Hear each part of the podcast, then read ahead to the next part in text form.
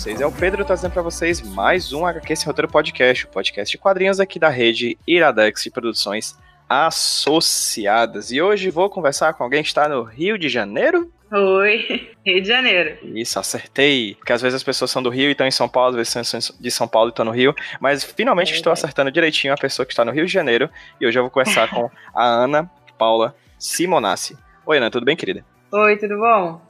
Ana, fala pra quem tá ouvindo a gente aí, quem é você, querida?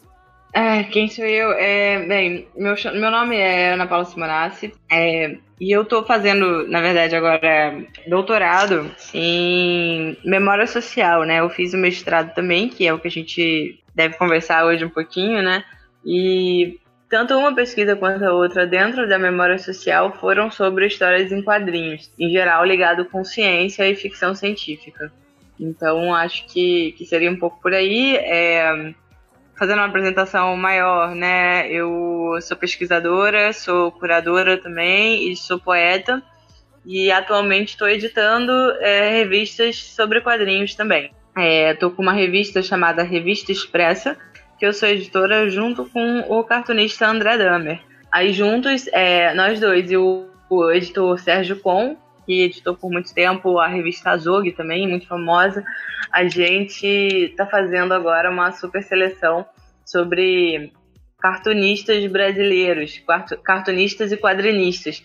E a cada volume a gente lança um, um cartunista diferente, que é o nosso homenageado. O primeiro que a gente lançou foi agora, foi o Jaguar. É um pouquinho disso daí que eu tenho feito no- nos últimos tempos, além de algumas outras, outras produções aí de, de arte também. Perfeito, é uma revista sobre quadrinhos, de quadrinhos ou sobre e de quadrinhos? sobre e de quadrinhos, que na verdade a gente começa com uma entrevista inédita.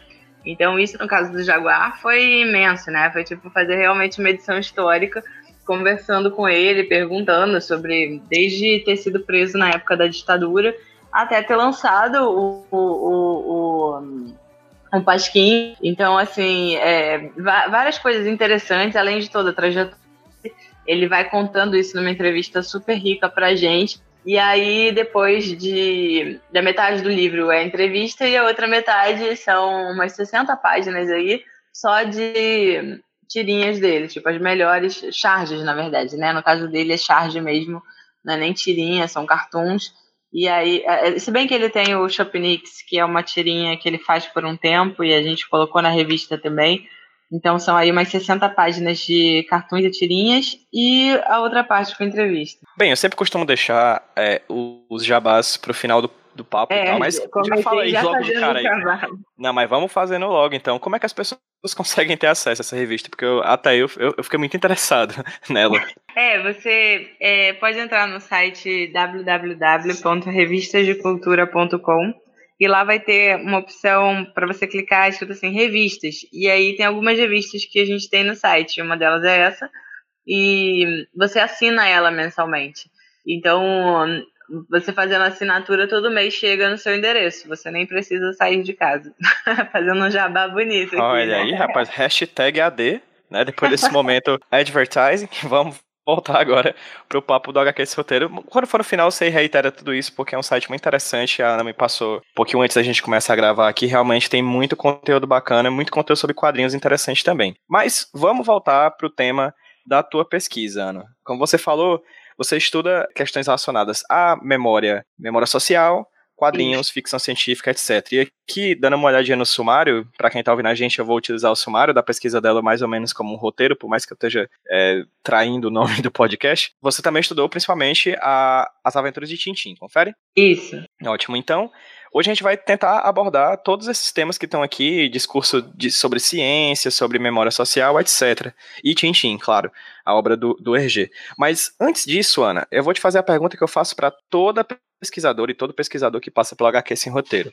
Como você falou, você estudou no mestrado e está estudando no doutorado sobre histórias em quadrinhos e memória social. Você não falou que estudou isso na graduação. Então, quando é que os quadrinhos entraram na tua vida acadêmica? Quando é que você decidiu de fato estudar histórias em quadrinhos? Por quê, quando e onde? Gente, só explicando uma característica própria desse episódio, infelizmente, enquanto eu gravava com a Ana Paula, a minha internet estava muito ruim, muito ruim mesmo. Então, ocasionalmente, durante o programa, vocês vão ver que vão ter algumas falhas durante a fala dela, infelizmente. Mas eu tentei editar da melhor maneira possível para que isso passasse desapercebido. Claro, ainda vai, vocês vão notar algumas travas durante a fala, mas acredito que da forma que eu editei, vocês não não vão ter grandes problemas para entender o que ela estava querendo dizer naquele momento, ok? Peço mil desculpas por esse problema e tudo mais, mas acredito que, mas acredito que o papo continua tão bom quanto. Beleza? Vamos voltar pro papo. A minha graduação é em biblioteconomia, eu sou bibliotecária. Então, assim, é difícil, né, você ser bibliotecário e não ter algum tipo de contato com quadrinho. Inclusive, assim, os grandes pesquisadores que eu admiro são bibliotecários também, como eu, como é o caso do Valdomiro Vergueiro, que lá na USP, né, fundou o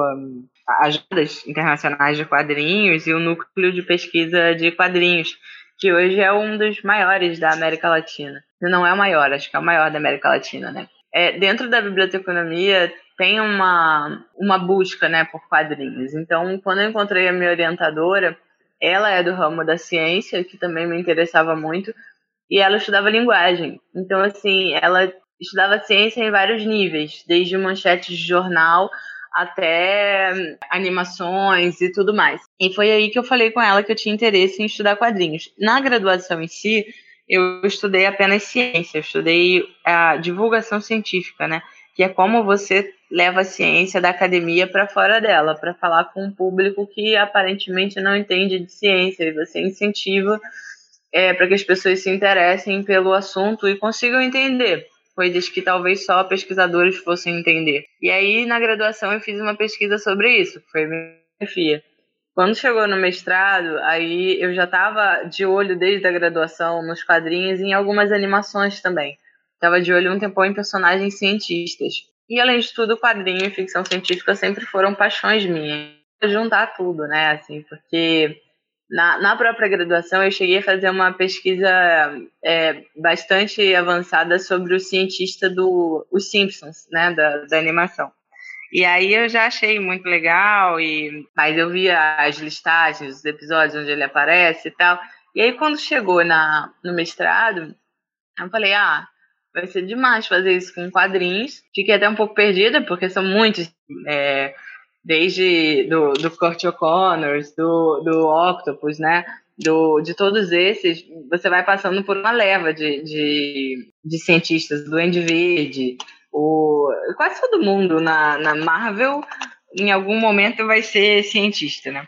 Ou pelo menos vai ser pesquisador. E aí eu fui me interessando por isso e fui vendo que a maioria era vilão. E aí eu falei, pô, legal, vou estudar também esses vilões, mas como objeto de pesquisa, eu vou pegar o, o, professor Girassol das Aventuras de Tintim. Tanto por ele ser um, um, meio que um herói, na verdade, não um vilão, e ser desastrado e toda aquela coisa desajeitada, meio do professor Pardal, até pelo fato de eu amar o Aventuras de Tintin. Ou, é, é, outra coisa que eu amo são gatos também. E quando eu era criança, meu primeiro gato se chamou Tintin, de tão, tanto que eu gostava do, do Aventuras de Tintin. Então, para mim, foi, na verdade, sei lá, era um universo já conhecido para mim quando eu fui, fui estudar o Aventuras de Tintin. Excelente, era isso que eu ia te perguntar, inclusive. Por que especificamente do Tintin? É, já era um universo que eu gostava. Durante a pesquisa do mestrado, eu fui descobrindo mais e mais coisas e fui ficando mais fascinada ainda com o Tintin, né? Porque o Hergé que fez o, o criar lá em 1929, né, o Tintin e o Milu e tudo aquilo. O Hergé virou um personagem conhecido do mundo todo, né, o, o de Tintin. Ele só chega no Brasil nos anos 60, mas ele foi traduzido em mais de 40 línguas, né? Então, assim, o mundo inteiro conhece e o Hergé tem uma estátua na França, um, um dos presidentes, me esqueci agora o nome da França, chegou a dizer que o maior rival dele era o Tintin, é, brincando, porque tinha uma estátua é, também lá, tem o um museu do Tintin.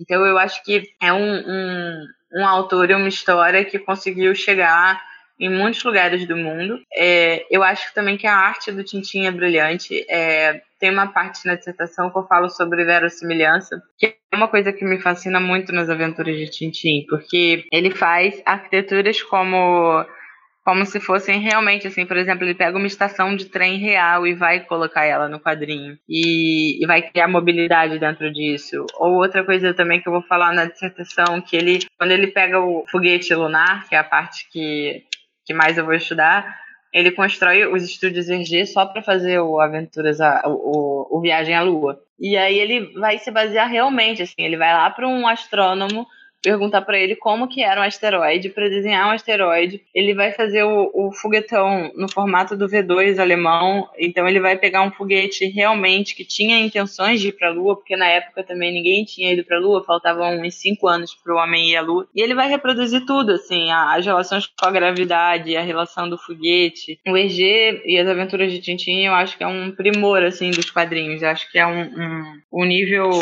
muito avançado, não só pela tecnologia que ele conseguiu chegar com os estúdios EG, mas também pela dedicação, pela paixão que ele tinha, né? Assim, tem umas polêmicas com o EG e tem coisas que realmente eu acho que são do tempo dele e coisas políticas complicadas que muitas vezes aparecem, né, no trabalho dele, mas eu acho que não tem como negar o, o avanço que ele foi pro para os estudos mesmo dos quadrinhos como arte, assim. Então acho que tudo isso me fascinou muito, assim. Então, sei lá, não sei se eu respondi. ah, respondeu, respondeu sim. Inclusive, antes da gente chegar nesse tema especificamente da representação, da memória, representação e cientistas em Tintin, vamos voltar um pouquinho no tempo e seguir mais ou menos o que você fez na tua dissertação. Você começa inicialmente falando sobre a questão, as questões da, da memória. Né? E a memória social. O que é memória social, Ana? Olha, essa é uma pergunta que dá muito pano para manga entre os próprios filósofos, sociólogos, antropólogos e tudo mais. Eu posso tentar resumir mais ou menos assim o que eu penso sobre memória social de uma forma mais simples também, né? Mas na verdade a memória não passa necessariamente por esse registro que a história tem. Então, não necessariamente ela tem uma narrativa linear ou algo do tipo ela vai ter rastros. O que você vai encontrar em museus geralmente são memórias. Muitas vezes também estão dentro da história. Mas o que você vai encontrar num álbum de família, num álbum com fotos de família, são memórias. O que você registros ao longo da história são memórias. Então, cartas são memórias, monumentos são memórias, uma estátua é uma, é uma memória, é, é, um, são vários pontos da história da humanidade ali que não entraram exatamente no que está sendo contada pela história. Então, basicamente, resumindo, é, eu acho que seria isso, assim, memória social. Beleza, e aqui você também chega a falar logo no começo da tua pesquisa sobre histórias em quadrinhos, estilos de arte e sua linguagem. O que eu acho muito interessante é que você pega essa questão da memória e une à linguagem quadrinística. Como é que memória e quadrinhos dialogam? A memória, quando ela está linkada aos quadrinhos, está perpassando a sociedade por várias formas, né? Por exemplo, as mídias em geral são uma forma de memória. Quero dizer, filmes, séries, livros e tudo mais. Quando tem um grupo de uma comunidade que compartilha daquilo ali, por exemplo, Aventuras de Tintin, quando ele foi feito, teve mais de 5 milhões de cópias vendidas. Então, se pelo menos um leitor para cada cópia, você tem 5 milhões de pessoas que compartilharam daquela leitura e daquele universo e daquelas memórias.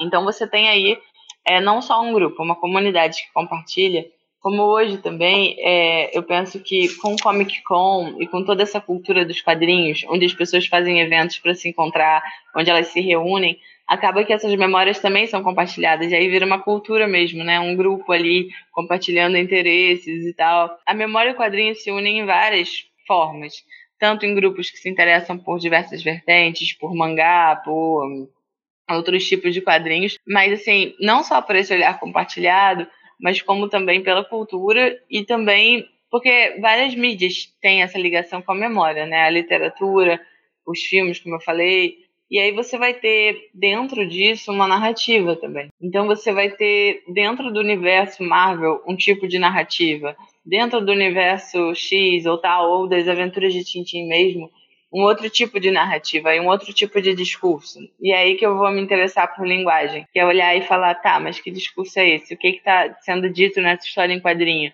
E aí a gente vai olhar lugares de fala e quem está dizendo o que, que tipo de discurso é, se ele é de um jeito ou de outro, de uma cultura ou de outra, e de como que isso tudo funciona. Como que é o discurso científico, que foi aí que foi a minha dissertação dentro desse quadrinho. Quando ele fala de ciência, como que ele fala de ciência? Então, assim, é, seria um link isso tudo, né? A questão da memória, junto com os quadrinhos, desses olhares compartilhados, dessa cultura compartilhada, e aí, mais ainda dentro disso, a linguagem que cada quadrinho usa. Além, assim, da linguagem, tem a questão do quadrinho ter uma narrativa própria, né? O uso de balões, os requadros e tudo mais. Então, tem uma, uma narrativa própria aí, que esse grupo, essa comunidade que ele entende, então, enfim, tem, tem várias questões aí que linkam a memória, os quadrinhos e a linguagem também. Excelente. E aqui, em um determinado ponto, você cria um subcapítulo chamado A Memória Social e Suas Relações com a Imagem e Discurso. Essa memória social, ela vai para além dos quadrinhos? Ela também chega às imagens e os discursos que a gente vive no dia a dia? Sim, acredito que sim. É, são discursos compartilhados, desde discursos jornalísticos, o que a gente vê nas manchetes do jornal, até o que a gente vê nos quadrinhos. É, quando eu falo imagem e discurso, eu vou pensar, na verdade, sobre ter uma memória gerada pela imagem e uma memória gerada pelo texto, porque o quadrinho ele compõe as duas coisas, né? Você vê, o quadrinho é a nona arte. A oitava arte é a fotografia, no caso, né? E a famosa sétima arte é o cinema. O cinema, assim como o quadrinho, ele também coloca o texto, né? A fala, o som, junto com a imagem. No caso do quadrinho, a gente não tem som, mas a gente tem o texto e tem a imagem. Então tem uma dupla é, uma dupla vertente aí de, de geração de memórias. Uma imagética, que são os desenhos, as ilustrações que a gente vê ali, e outra que são o texto, o que está sendo dito e como está sendo dito. E, se, e aí eu vou tentando conversar sobre como isso se encaixa, né? Essa, essa dupla função aí dos quadrinhos, com imagem e com discurso. Perfeito. E como você já falou no começo do nosso papo, você vai estudar no, no mestrado as questões relacionadas à representação dos cientistas, né? A imagem dos cientistas. E aqui você fala sobre a imagem dos cientistas ao longo da história. Você pode fazer um resumão, ou pelo. Não precisa nem fazer resumão, na verdade. Se quiser demorar o tempo que for, fica à vontade. Como é que os cientistas foram representados através de imagem ao longo da história? Bem, eu vou tentar resumir um pouco, porque, na verdade, se eu pudesse, eu pesquisava isso muito mais a fundo, porque eu acho muito interessante, né? Eu, pelo menos, fico bastante fascinada com, com isso, porque você vê que na, ao longo da história, quando eu vou falar na dissertação, eu vou falar tanto da literatura quanto dos quadrinhos, quanto de séries, enfim, das mais famosas representações, ou pelo menos representações importantes de cientistas. Então você vê que no, nos quadrinhos você vai ter vilões muito famosos, como o Duende Verde, que é o Norman Osborn, o Otto Octavius, que é o Dr. Octopus, o Homem-Aranha em si, é, melhor, o Homem-Aranha é picado por uma aranha. Tem um caso científico aí, mas ele não é cientista. O Dr. Jonathan Crane, que é o espantalho. A Era Venenosa também é doutora. O Mr. Freeze, esses são do Batman, né? E também tem o Dr. Silvana, famosíssimo, e o Senhor Sinistro. Não só esses. Se você for pegar a Marvel, você vai ter diversos personagens cientistas, acadêmicos, que estão pesquisando Principalmente na Marvel. A Marvel vai ter mais cientistas até do que a DC Comics, por exemplo. Mas você vai ter bastante gente. Mas além desses personagens dos quadrinhos, você vai ter ao longo da memória, né, dessa representação do cientista, quando você fala a palavra cientista. Imagine cientista.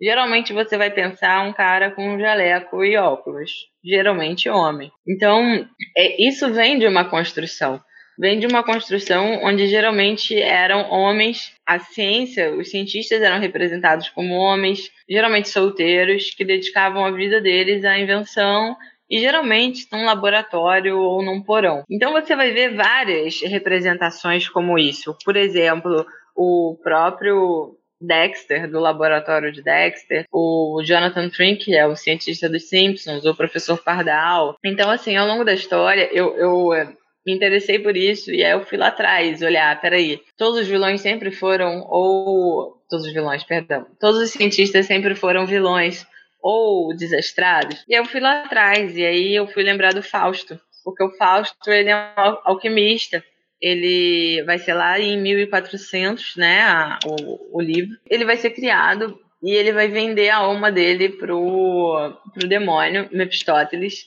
em troca de paixão pela técnica e pelo progresso. Então o Fausto ele vai vender a alma pro Mephistóteles em troca de conhecimento sobre o humano e poder, assim, conhecimento científico, digamos assim. Então, assim, ele foi escrito e reescrito. É um poema muito longo, ele demorou quase 60 anos para ser escrito e é, só foi ser publicado uma primeira parte em 1800 e a outra em 1832. Então, assim, nessa época, você tem aí um cientista que ele vende a alma dele pro demônio. Mas aí você se pergunta em que estado estava a ciência nessa época. Era uma época de um embate enorme de ciência e religião. Então você tem um cientista que retrata uma briga entre a ciência e a religião. A ciência é representada por um demônio.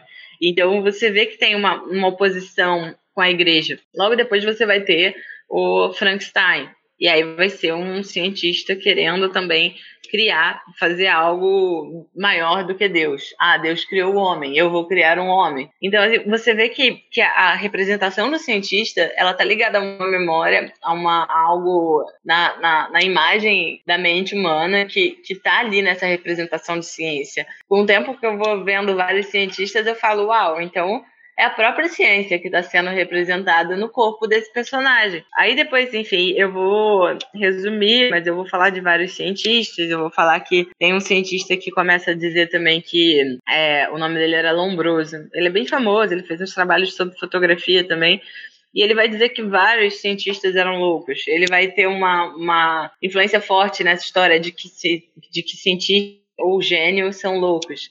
Ele vai dizer que vários eram loucos, que Baudelaire tinha delírio de grandeza, que Goethe tinha não sei o quê, que Schopenhauer era bipolar. E ele vai escrever um livro inteiro sobre isso, sobre Descartes, sobre Newton, dizendo que todos eles tinham algum problema mental e que eram obsessivos e tal. Então ele vai falar de, de vários, como Van Gogh, Lord Byron, Tchaikovsky, Schumann, e ele vai levantando aí essa, essa relação da ciência com a loucura. Depois disso, eu vou falar um pouco lá sobre o alienista, que é a história clássica de Machado de Assis, do próprio cientista médico, que vai dizer que todo mundo na cidade é louco, e no final o louco é ele. Enfim, contei o final, acho que foi uma spoiler do alienista. Ah, pelo amor Mas, de Deus, né? Spoiler de algumas centenas, dezenas de anos, né? Mas tudo bem.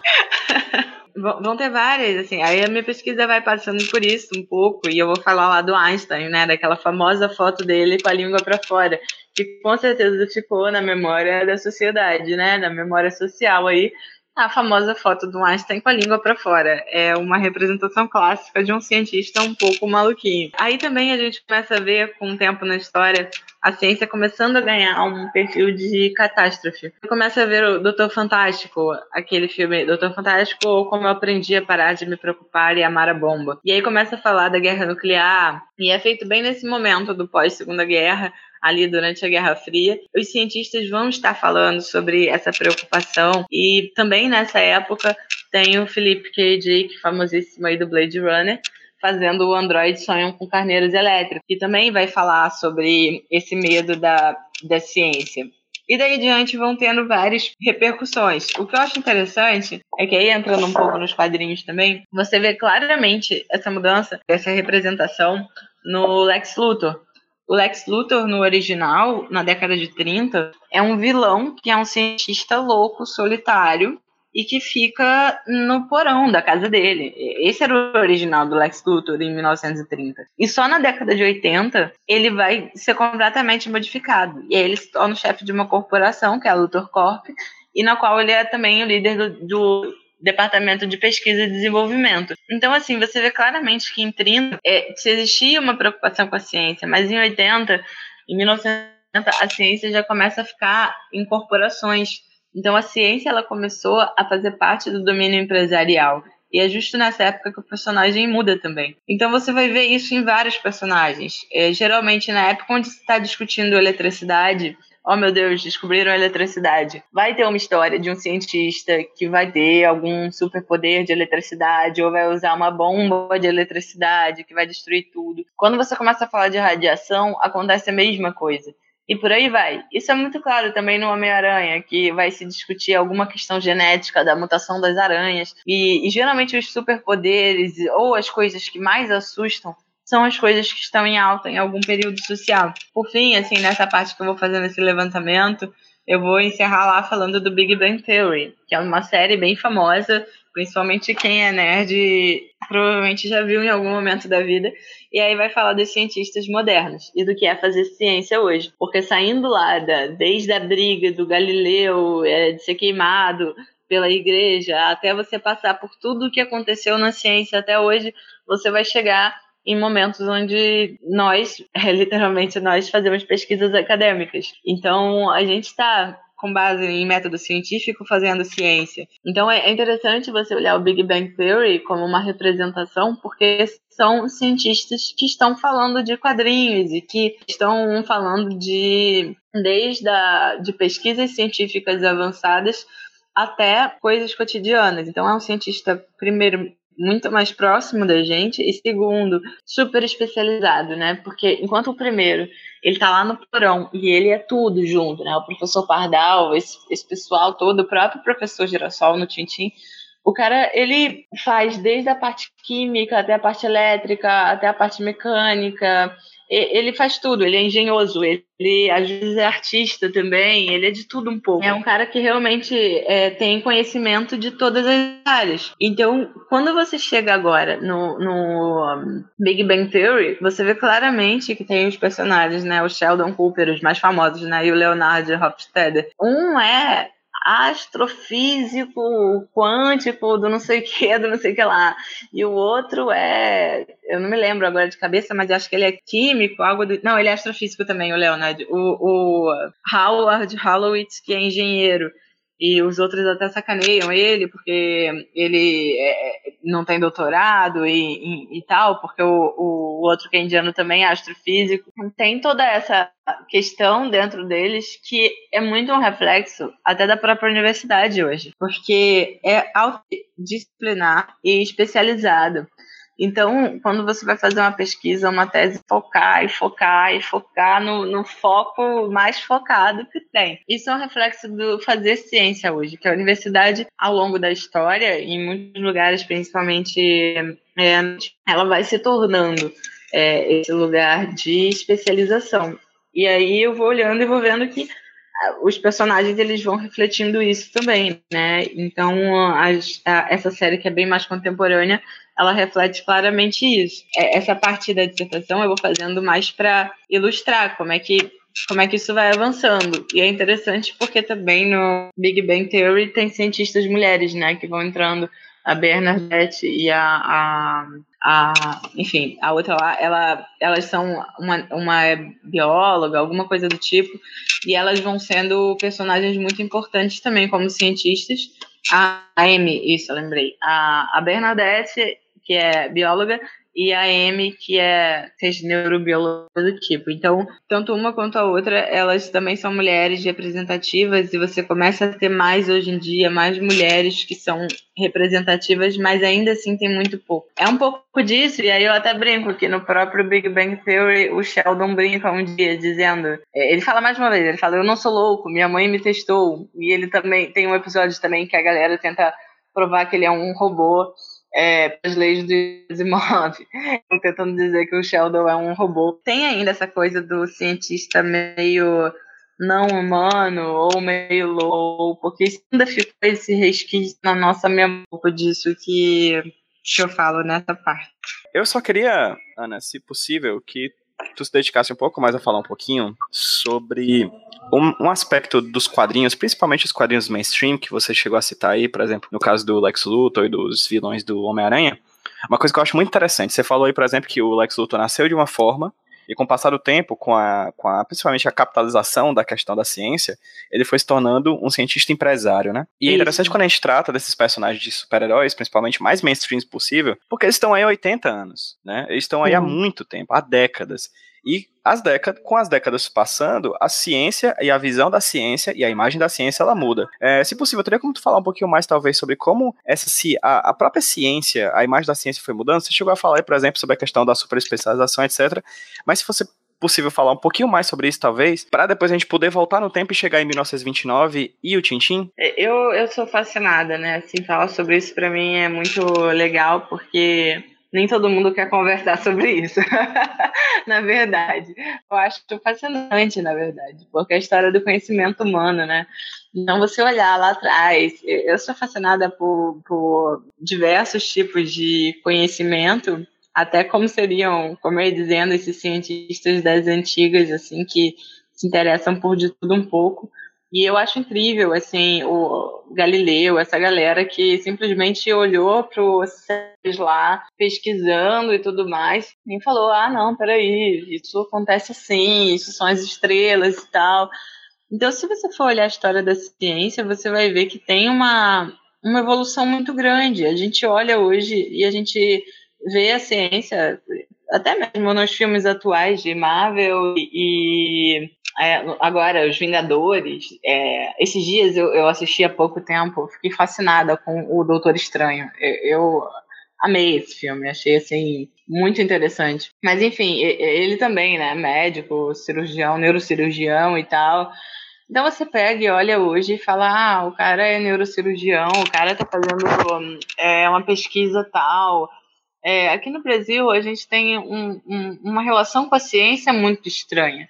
Na verdade, é muito mais fácil você ver num filme, numa série lá no CSI, no, no, no numa série de TV, sei lá, para o pessoal das antigas, você vê uma um pouco mais saudável, realmente vendo tanto um filme brasileiro quanto um quadrinho brasileiro que não tem quase nada de ciência dia a dia do brasileiro. Porque realmente as universidades elas têm tido incentivo à ciência Assim, primeiro que há muitos anos que a gente vem tentando avançar nisso, né? É um pouco precário e tal, mas enfim, temos grandes cientistas brasileiros.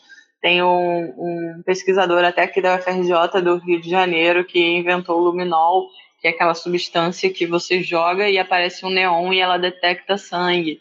Ele que criou isso e, e o mundo inteiro começou a usar, enfim, e, e muitos avanços é, foram feitos por cientistas brasileiros. Mas a gente tem uma relação muito distante, às vezes, com a ciência, sendo que a ciência está no nosso dia a dia. Mas a gente olha e fala, uau, então o cara fez essa pesquisa, isso e aquilo, de forma muito cotidiana. Só que, na verdade, a ciência vem de uma história muito grande. E isso que você colocou é muito legal, porque a, a Marvel, é, enfim, esses grandes estúdios que estão há muito tempo fazendo ciência, é, fazendo quadrinhos, histórias que contêm ciência, elas vêm mostrando esse rastro, elas vêm mostrando o que estava sendo discutido. Porque é óbvio que durante a Guerra Fria, onde todo mundo estava com medo da bomba atômica e era um medo nada irreal, era um medo completamente real, porque realmente estava acontecendo. Essa pisada na Lua, que é demais, é, você falou que depois a gente chega lá em 29 do, do Tintim, ele vai fazer a viagem à Lua cinco anos cinco anos antes do homem pisar na Lua. Então, imagina, né, para a sociedade naquela época virar e falar que isso, o homem foi lá e colocou o pé naquele pontinho branco que eu vejo todas as noites. Você tem ali uma relação com, com a ciência refletida em todas as. Então, se você parar para pensar, são rastros, sabe? Rastros do que a sociedade estava e sentindo e, e vivendo e tendo, porque não é à toa que são tantos vilões é medo da bomba atômica, é medo do, da eletricidade, é, é muito medo. Então você tem vilões potentes que assustam o público. Então você vai vendo tudo isso na história das mídias. O fundamentalmente, por ser, primeiro, um, um, ele tem texto e imagem e tem textos muito vastos. E eu acho que é um lugar de mídia onde a galera conseguiu colocar muito pensamento. Porque às vezes num filme você coloca menos fala, em música você tem uma letra de música ou outra, em poesia você tem vários poemas ao longo da história que também vão refletir, mas em termos de ficção científica e dessa relação do progresso científico, os quadrinhos realmente têm ali relatos que você consegue ver o retrato de um tempo, sabe? Então, dá, dá para olhar e falar, uau, isso aqui é um, um retrato de um, de um progresso científico e da história da ciência. Eu acho que na Marvel, principalmente, mais do que na DC, eu acho que a DC pega muitos mitos, né? Ela vai ter lá a Mulher Maravilha, que vai ter sua representação na Diana, dos gregos. Você vai ter muitas representações mitológicas também, que são fantásticas.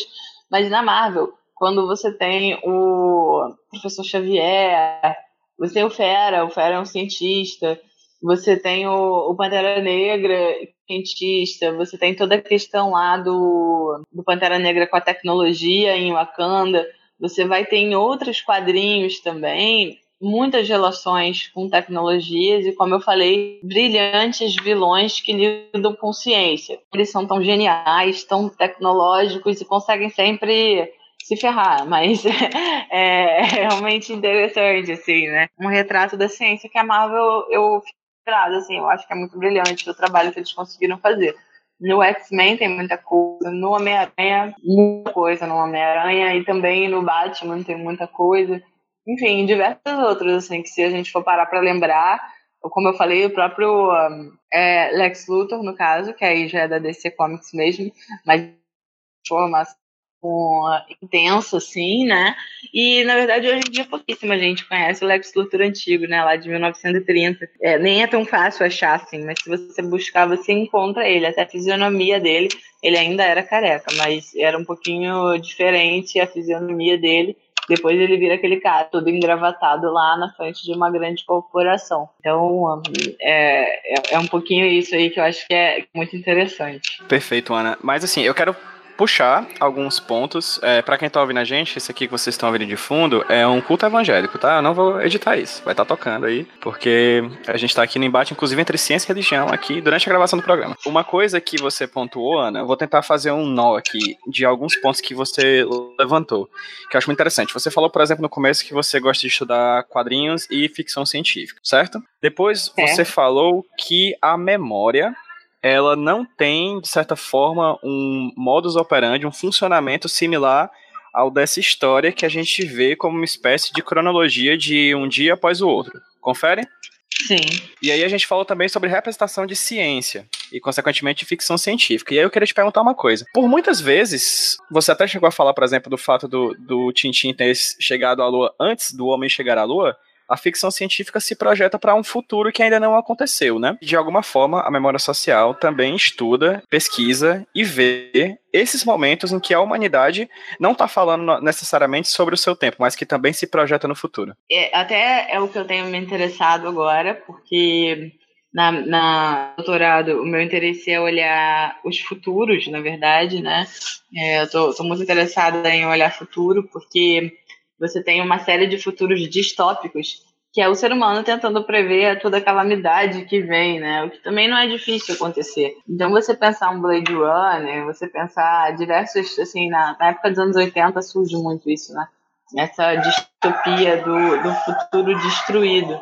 E me interessa agora buscar os quadrinhos e a literatura que está fazendo um futuro onde as coisas dão certo ecologicamente, para também tentar entender esse que de esperança e que a gente ainda ainda pode se apegar, se é que pode, com tanta coisa acontecendo no mundo, o próprio Rio Doce destruído aqui no país e tudo mais, é difícil acreditar às vezes num futuro bom, mas é, ecologicamente. Eu acho que muitas vezes os quadrinhos, eles fazem sim projeções, não só os quadrinhos, mas ficção científica, como você colocou. Eu acho que tem muita coisa, eu já entrei nessa discussão uma vez é, lá no programa de pesquisa, e aí tem um, um um videozinho até que circulou na internet, que é um cara simulando como se fosse um escritório com computadores, tará. Só que assim, ele faz bem primário, é antes de existir isso tudo, e ele simula uma sala cheia de computadores e é tudo muito parecido com o que acontece hoje. Eu esqueci qual é o nome do filme, mas é. Ah, esqueci agora, mas é da época daquele Fahrenheit que 451 que queimam os livros é da mesma época esse filme. E aí o cara faz lá uma simulação que é muito próxima ao que a gente tem hoje. E eu me lembro de discutir com alguns pesquisadores que falaram, é, mas será que não é a gente que copia essas ideias Ou será que elas realmente prevêem de alguma forma? Então eu não sei se é, é entra no imaginário coletivo, naqueles futuros imaginados, né? E a gente vira e fala, ah, é, não, é assim que vai ser o futuro, e a humanidade acaba caminhando em direção a isso. Mas eu acho que existem algumas ideias que que estão no ar e que alguém em algum momento vai pegar elas, que é o caso da viagem à Lua. Eu acho que em algum momento o ser humano sabia. Cinco anos antes era muito é, visível né, o planejamento para que o homem fosse pisar a Lua. Então, tanto é que quando o EG ele vai se consultar com o Alexandre Ananoff, que é esse astrofísico, ele fala das dimensões do asteroide, ele vai falar do foguete. O foguete já estava elaborado, o V2 alemão ele já estava todo montado por dentro. Então o EG copia, ele copia basicamente igual mesmo, assim, aonde eram os lugares, os dormitórios, aonde funcionava cada coisa. Então, assim, ele vai divulgar. Então, mal ou bem, ele tá lá, num nicho que ele conseguiu ter acesso. E quando ele desenha e coloca aquilo no quadrinho, ele divulga para a população toda coisas que estão dentro de um, um grupo de pessoas só que estavam tendo acesso. Então, assim, ele faz uma previsão da viagem à Lua, mas ao mesmo tempo já era, um, na verdade, um planejamento, né? Ele viu o plano desde o início, um dos planos, né? Que no caso ele estava lá na França, Alemanha e tal. É, e aí tiveram os russos, os americanos tudo mais. Eu acho que, assim, tem muita coisa que a imaginação humana não consegue prever. Eu acho que tem coisas, inclusive, que acontecem hoje no, no país e no mundo que é, era difícil para muita gente prever que aconteceria, até especialistas, inclusive. Mas, assim, eu acho que a imaginação humana consegue alcançar histórias e muito longe, sim, no que é ciência e no que pode acontecer futuramente e imaginar futuros. É, e acho que junto com isso a memória nisso tudo, você consegue pegar rastros disso. E você consegue ver a história se repetindo, você consegue ver memórias se repetindo. E você consegue ter alguma noção também ao estudar tudo isso, o que aconteceu no passado, o que se repete, e o que as músicas repetem, e o que as histórias contam, e o que as histórias, as canções de Ninar, e os livros infantis, e os filmes. Você consegue ver toda uma representação ali da história da humanidade e projetar algumas coisas para futuro. Mas acho que nem sempre dá certo e também não tem essa garantia, né? Eu quis puxar isso também para finalmente fazer o link com, no caso, a obra do RG, é, As Aventuras de Tintin. É, aqui na metade da tua dissertação, mais ou menos, você fala sobre a figura desse professor, que é o professor Girassol, que seria, no caso, a figura desse cientista dentro do universo do Tintin. E você também chegou a falar, por exemplo, sobre como nas HQs brasileiras a gente tem certa dificuldade encontrar representações imagéticas de cientistas devido à nossa relação com a ciência. E nos Estados Unidos a gente tem não somente um vínculo muito forte dessa representação com os cientistas, já que a ciência ela é inclusive financiada de forma privada, e como isso foi se modificando com o passar do tempo. Como é que se dá essa visão do professor Girassol? Como é esse personagem? O que é esse personagem? O que ele denota da, do período em que ele foi criado e qual é a visão do cientista que o EG tem para transformar essa visão dele em um personagem que narra, que fala, que anda, que, que tem cores, etc. Essa pergunta. O professor Girassol, ele é um fofo, né? Digamos assim, ele é um personagem é, completamente desastrado. E aí, quando eu vou, quando eu falei lá no início que eu vejo imagem, curso, é porque eu vou levantar tanto imagens quanto falas dele. Tem um que é só imagem, que não tem nenhuma fala, que é ele com um fone de ouvido, sentado numa mesa, todo preocupado, passando informações de rádio. E aí ele tira o fone e aí cai de volta em cima da mesa e tal. Então, assim, tem um, um, uma coisa de um herói desastrado ali, que é o cientista que está com a cabeça no mundo da lua. Que pode ser um pouco também remetida à ideia que Platão vai falar sobre o, o Tales de Mileto, que dizia que ele caiu num poço, né? Que ele, de tanto andar olhando estrela, teve um dia que ele caiu no poço. E aí uma mulher viu ele caindo no poço e zombou dele. E daí virou essa, essa expressão também do cara que está com a cabeça no, no mundo da lua, né? E Platão fala que o Tales, de tanto olhar estrelas, não viu o que tinha debaixo, dos próprios pés. Então, tem essa mitificação aí, que é o que o professor Girassol vai ter, de um cara que está pensando tanto em ideias e que está fazendo contas e que está onda de tirar o fone do ouvido para poder levantar e toma um tombo. Então, ao longo de todas as histórias, o professor Girassol vai pegando isso. Ele carrega até um, um, Esqueci o nome que se dá agora, mas é um negócio que você coloca no ouvido das antigas para ouvir quando o cara é surdo. Ele usa aquele negocinho que ele fica no ouvido com aquilo ali. E. Então, assim, até ser surdo de representação, né? Um cara que está fechado para o mundo de fora. É aquele cara é um acadêmico que se fechou para o mundo externo, como dizem dos acadêmicos, né? Se fechou na Torre de Marfim o cara que fica lá em cima só pensando nos próprios eventos e tal, e, e, e, não enxerga o mundo fora. Mas, enfim, o, o professor Girassol ele é uma representação disso tudo. Então, ele é desastrado, mas ele é genial, e ele é um herói. Na Viagem à Lua, que é esse álbum que eu estudo, eu estudo dois, né? O Rumo à Lua e o Explorando a Lua, porque é o da partida do foguete e o de Lua. Então, nesses dois livros, o personagem principal basicamente é o professor Girassol, porque o EG aí dá uma, uma responsabilidade para ele, até o personagem diz, se você não for, a gente não consegue tirar esse foguete daqui. E aí eles fazem de tudo para o professor Girassol topar, para conseguir que eles façam a viagem para a Lua, e aí ele assume essa função principal ali naquele, naquela história. Então, acho que o EG deu um lugar muito importante para a ciência quando ele vai colocar ali, só que, na verdade, como você falou na pergunta também, a ciência no Brasil, ela não tem tanta. Não tem muitos personagens cientistas brasileiros. Isso não é uma coisa tão forte aqui no Brasil. E como você falou também, nos Estados Unidos tem muito mais. E aí aqui na França também. Na França, você vai ter lá, né, os quadrinhos são, são chamados de banda desenhada, banda desenhada francesas. Você vai ter um conjunto.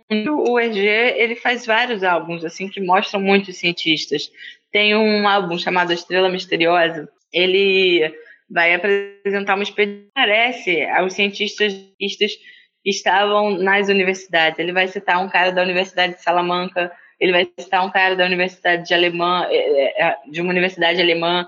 Ele vai fazer questão de falar disso.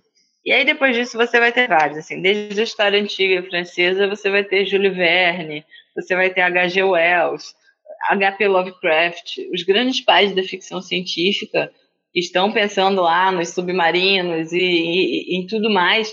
Muita galera, muita gente é francesa. Então você tem uma trajetória aí também de um povo que está pensando ciência. E aí nos quadrinhos vão ter vários. Vai ter o Time is Money, que é um quadrinho, vai ter o Scarlet Dream, vários, assim, que, que vão falar sobre ficção científica. Então, o professor Girassol, ele é mais um dos cientistas franceses. Então, você vai olhar e vai ver, ah, tem esse aqui também, que é o Girassol, e ele faz vários personagens super rico, e é muito legal, principalmente para olhar isso, o que, que a Europa estava pensando naquele momento sobre ciência, sobre progresso, sobre exploração é, da Lua, enfim, uma aventura de Tintim, ele vai ter um milhão de, de quadrinhos que você vai ver reflexos de pensamentos de uma corrente ideológica, né? Eu tenho que colocar isso também, porque o EG se coloca muito como colonizador. Quando ele faz o Tintim no Congo, ele faz um, um, um olhar para o Congo de colonizador, direitoso, é, direito, enfim, né? E, e, e, e tudo mais. E ele tem esse olhar que, ao longo do caminho dele, ele muda muito também. Dizem que era porque o pai dele era um cara muito. de opiniões muito fortes, né, na, na Bélgica. E aí, com o tempo, eu acho que ele vai se libertando um pouco disso também. Mas de início ele tem um, uma visão de mundo, de, uma, de um olhar ideológico belga, francês, muito forte também. Isso fica muito claro nos quadrinhos dele. Assim como em qualquer quadrinho, né? Para mim que estudo discurso, você vai olhando essas, essas é, não é nem ferramentas de linguagem que eu queria dizer, mas ah, essas engrenagens. Você vai olhando essas engrenagens da linguagem e aí você olha um discurso, olha uma história e você já consegue ver claramente que ela tem uma ideologia ali por trás, que ela tem um pensamento de onde que está vindo ou aquele personagem ou aquela história como um todo. Então, eu acho que os quadrinhos eles refletem fortemente assim um olhar do mundo, um tempo histórico, uma corrente ideológica e, e muito mais coisas, sabe? E o professor Girassol, ele é esse personagem super interessante que eu acho que ele é capaz de despertar um interesse pela ciência, assim. Eu acho que as pessoas conseguem olhar e ver ele como um herói, ver a ciência como algo muito, no mínimo, curioso e interessante. É, eu tava vendo aqui exatamente nesse momento. É a próxima pergunta que eu ia fazer. Que você trata, por exemplo, da, do discurso da divulgação científica. Você trata, no caso, o Tintin e o personagem do professor Girassol como divulgadores científicos? Eu vou te confessar que você me fez uma pergunta muito interessante, porque eu nunca pensei no personagem em si como um divulgador de ciência, mas acredito que acho que os quadrinhos desse tipo, eles são muito bons por isso. Tem um tópico que eu vou falar como intervalar, é, a divulgação científica nos quadrinhos como um espaço de intervalo. Porque quando você tem o jornalismo científico, por exemplo, se você for olhar as revistas Galileu, é super interessante e tal, você está lidando com o jornalismo científico. Então você tem um discurso ali midiático e que é que quer fazer uma manchete, que quer fazer uma coisa legal para parecer interessante, como diz a super. Ela, ela quer fazer esse, esse discurso, discurso entre o jornalismo e a fascista, né? Então, eu, eu vou olhar isso, eu vou comparar com o quadrinho, eu vou falar, olha, então no quadrinho você tem uma ficção de um lado, uma história que está sendo contada, e de outro lado você tem uma história que é real, é ciência, é comprovado, tem fatos científicos. Quando eu até penso em Vero, pensar nisso de divulgação, tentou que um, se uma aranha me picar, eu vou virar um cara com superpoderes aracnídeos, ou ele está me dando uma história que tem base em ciência e que eu posso olhar aquilo ali e acreditar que eu vou aprender alguma coisa. No caso do Tintin, ele está te dando realmente bases. Tem uma hora que ele dá uma fugidinha na história, porque ele coloca o asteroide quase batendo no foguete. Isso, astro, astrofisicamente, um asteroide não bateria no foguete. Tem uma relação aí, uma equação com a gravidade que o asteroide é, iria para outra direção. Então, nesse caso, ele, que, ele ficcionou. Mas fora isso, o tamanho do foguete, a, como eu falei, dentro do foguete, é tudo muito sim, similar. É, ele coloca a, a Lua também com certas crateras. No Explorando a Lua é maravilhoso nesse ponto. Porque aí ele vai até lá, ele vai discutir as crateras lunares. Então, uma pessoa que nunca teve acesso a isso vai falar: Uau, então na Lua, a Lua tem crateras, é, é esse tipo de gás. Ele vai achar cavernas na Lua, ele vai mostrar isso claramente no, no quadrinho. Ele vai colocar os diários de bordo, que eu acho que são um capricho dele, porque é o cara lá, durante uma exploração, fazendo diário. Dia 1, um, hoje encontramos tal coisa e não sei o que. Isso é uma coisa que os antropólogos, que enfim, os cientistas realmente faziam. Então ele realmente pega ali e aproxima uma pessoa que não tem nada a ver com ciência e fala: olha, é isso que o cientista faz. Ele tem um diário de bordo, ele explora, ele vê isso, é assim que a Lua é, é assim que tal coisa, isso, aquilo. Ele faz uma apresentação. Então eu acho assim que o EG ele coloca esse intervalo entre o quadrinho a ficção e a verdade científica então tem o quadrinho tá nesse lugar do meio. Ele tem tantos discursos que são científicos como também ficção, mas ele ele consegue fazer esse serviço, né, essa função de divulgação de científica, que é colocar uma ponte aí entre coisas que só os acadêmicos ou um grupo seleto costuma saber e dar acesso para toda a população, para os 5 milhões de pessoas que compraram os quadrinhos dele, saberem que na Lua é, não é uma superfície plana, ou enfim, várias coisas desse tipo. Então, eu acho que sim, acho que o RG fez um serviço muito legal aí de divulgação científica, assim como eu acho que a Marvel também faz e, e diversos outros fazem. A NASA tem um quadrinho dela também, que é um quadrinho super simples. Eu esqueci o nome agora, é um nome, um, uma letra e um número, eu esqueci o nome. Mas é um quadrinho feito por algumas pessoas da NASA também, com essa função de brincar com fatos científicos e de aproximar o público leigo da ciência. É interessante por causa que, esse, como você mesmo falou, desse diálogo, né? Entre Tintin, que é jornalista, e o professor Girassol, que é o cientista, né? Sim, sim. E é desse diálogo que nasce meio que essa divulgação científica. Sim, também. Na verdade, eu acho que é mais pelo EG mesmo, quando o EG cria a história. Eu acho que os personagens, eles funcionam como recursos. Mais uhum. do que eles próprios. Você não vê o, o eles falando com a população, eles divulgando, falando sobre ciência dentro da história. Mas acho que eles servem como recursos ali muito ilustrativos, muito bons para quem está lendo é, de como a ciência funciona. Perfeitamente. No final do teu trabalho é que você fala um pouco sobre a metodologia que você utilizou, não é isso? A análise do discurso da imagem. Isso. E aqui você pontuou algumas questões, como por exemplo a metáfora, a posição sujeito, o comentário e o discurso autoritário. Tem como tu passear por isso rapidamente, assim, para a gente entender mais ou menos como foi a abordagem, o approach que tu fez do teu objeto para você realizar a pesquisa? Essa parte aí eu vou fazer uma análise, que é análise mesmo, né? Onde entram as, as tirinhas, as imagens que eu quero analisar.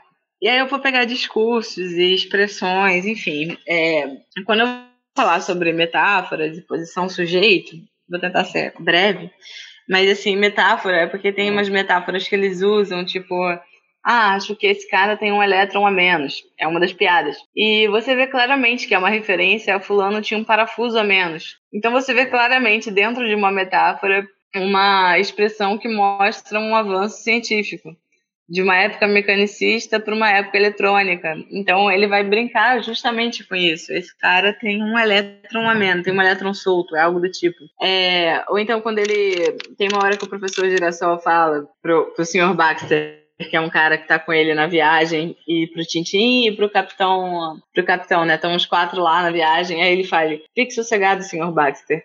Nós todos preferíamos explodir junto com o foguete do que deixá-lo cair em mãos inimigas. E aí todo mundo faz uma cara de horror, do tipo, não, a gente não quer que exploda o foguete. A gente quer sair vivo dessa viagem. Então, assim, eu vou, eu vou olhar nessa hora a posição sujeita e o discurso autoritário, porque mal ou bem, é, esse cientista, ele é um cientista que ele é autoritário. Foucault vai chamar de discurso autoritário o discurso que não busca o diálogo. Ele é, não ouve o outro, não tem interlocução. Então, é um discurso que muitas vezes os professores mais antigos tinham. Era um cara que só falava sem ter diálogo, sem ter troca, sem ter um montão de coisa. Então, no caso, o professor Girassol, ele vai fazer esse discurso o tempo inteiro, ou dos grandes ditadores e tudo mais.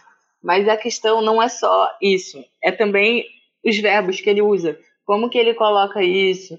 Então, quando ele toma uma decisão dessa, dizendo todos preferimos explodir com foguete do que vê-lo cair em mãos inimigas, ele está tomando uma decisão pelo grupo, está fazendo um exercício de autoridade e de comando. E ao longo de todo o quadrinho, ele vai fazer essa função de autoridade e comando, sempre sabendo mais que os outros, sempre ele que ensina, ele que quer tomar decisão, ele que faz isso e aquilo. E dentro dessa história funciona, porque o EG coloca ele nessa posição de alguém que realmente tem um saber ali que é interessante e que é de alguma forma respeitado, mas ao mesmo tempo que também pela expressão nessa imagem, quando ele fala isso, todos estão é, horrorizados com o que ele está falando. Então eu vou falar um pouco sobre esse diálogo, da, do discurso, das falas e da imagem mesmo. Eu vou olhar e pegar ali as engrenagens da linguagem, que é isso que a análise do discurso vai fazer, que são os pesquisadores que eu uso para pautar isso, sobre uma metáfora, sobre verbo, se o cara está falando no imperativo, se ele tem diálogo. E aí, junto com isso, eu vou olhar a imagem também. Vou falar, olha, nessa aqui ele diz uma frase, mas a expressão de todos os rostos deixam claro que é uma ironia. Então a imagem tem um recurso importante aí também na linguagem do quadrinho. Aí, resumidamente, seria um pouco isso.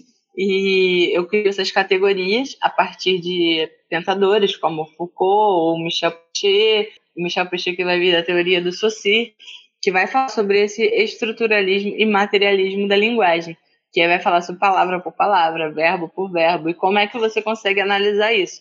Então eu crio certas categorias para conseguir analisar, e é basicamente isso aí. A gente passeou rapidamente aqui pelo teu objeto de de pesquisa no mestrado, pela dissertação, etc. E aí você já está no doutorado, né? Há quantos anos teu doutorado? Em que momento do doutorado você está? E o que mais ou menos você está querendo estudar? Você já chegou a pontuar mais ou menos o que você estava querendo estudar aí, ficção científica, futuros, etc. Mas fala um pouquinho mais sobre a quantos anos tua pesquisa e vai que a gente em breve conversa mais sobre ela aqui no HQ Roteiro. Bem, eu vou ser breve também, porque eu acho que a gente conversou bastante, né? Foram, foram anos aí de pesquisa. E, e no doutorado agora, eu tô na metade, tô na época de escrever, né? Já fiz todas as aulas e tal. Investigar mais ainda, mais do que texto especificamente. Eu tô interessada em olhar imagens, olhar as expressões, olhar os cantos dos personagens, olhar como que é a paisagem. Então, essas paisagens que são futuristas e ecológicas então eu quero olhar essa paisagem, esses personagens, principalmente pelo viés da imagem, e tentando entender que tipos de energia que estão sendo pensados, energia que eu digo mesmo de fonte de recursos, né? Se, é, se são de água, de sol, se é sustentável, se é renovável, como é que é esse pensamento. E também tentando entender como é que isso funciona como um futuro possível ou não e discutir essas questões aí de ciência dentro do dentro do Pantera Negra. É um pouco essa aí minha minha intenção agora. Fantástico, Ana, fantástico. Ana, não tenho como agradecer a, sua participação aqui na HQ Esse Roteiro. Espero que em breve a gente possa novamente sentar e conversar sobre outros temas, inclusive esses temas que você está estudando agora no doutorado. Foi uma honra imensa conversar contigo, de verdade. Olha, eu que agradeço. Eu fiquei muito feliz com o seu convite. Acho que esse programa ele é sensacional, não só por unir os pesquisadores, as pessoas terem temas, e também os apaixonados por quadrinhos que querem saber mais sobre as histórias, que querem saber curiosidades então, acho que é muito legal mesmo esse trabalho que você tem feito. Eu fico muito feliz de ter sido convidada. Muito obrigada. E com certeza é, pode contar comigo para uma próxima conversa e, enfim, para futuras parcerias, viu? Muito obrigada aí, fico muito feliz com o convite e mais uma vez parabéns pelo trabalho. Eita, chega a ficar envergonhado agora, estou levemente emocionado. Ana, de verdade, muito obrigado. Muito obrigado para vocês que ouviram até agora o nosso papo. Ana, repete, por favor, onde as pessoas conseguem encontrar o teu trabalho junto com a revista que você produz. É, oi, pessoal, tudo bem? Obrigada por ter me ouvido até agora também, a todos vocês. Espero que vocês tenham gostado, né? Porque às vezes um pesquisador é muito empolgante falar de um tema e eu espero que quem se interesse também tenha curtido bastante. O site que eu falei é o www.revistasdecultura.com. Lá tem a revista Expressa, que está super legal e você vai poder conhecer muito mais sobre os quadrinhos brasileiros e quem são as pessoas que estão fazendo a história dos quadrinhos brasileiros acontecer. Massa, como quem já ouve a gente há muito tempo já sabe, todos os links para esse trabalho que a Ana produz vão estar tá aqui no post desse podcast lá no site do iradex.net, de onde o HQ Esse Roteiro é uma produção associada. Ana, novamente, muito obrigado. A quem ouviu a gente, novamente, muito obrigado. E vamos dar um tchauzinho pra quem tá ouvindo a gente no 3, 2, 1. Tchau, gente! Tchau, tchau, gente! Alors, alors, alors, qui dit études, dit travail, taf te dit les thunes, qui dit argent dit dépense, et qui dit crédit dit créance, qui dit dette te dit huissier, lui dit assis dans la merde, qui dit amour dit les gosses, dit toujours et dit divorce, qui dit proche te dit deuil car les problèmes ne viennent pas seuls, qui dit crise te dit monde, dit famine dit tiers-monde, et qui dit fatigue dit réveil, encore sur de la veille, alors on sort pour oublier tous les problèmes, alors on danse. alone.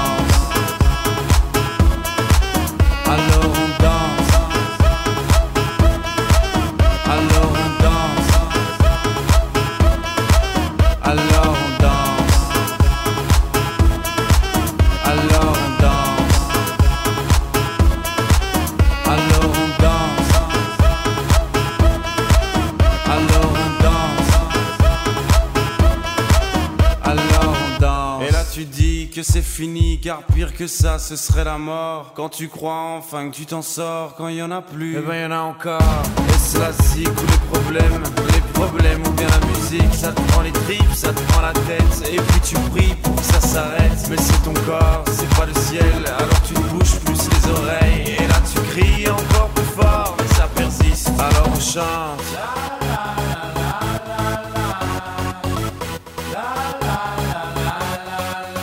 Alors on chante.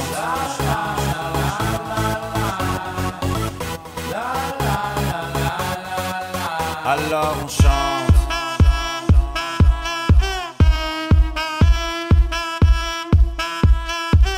Alors on chante. Et puis seulement quand c'est fini, alors on danse. Alors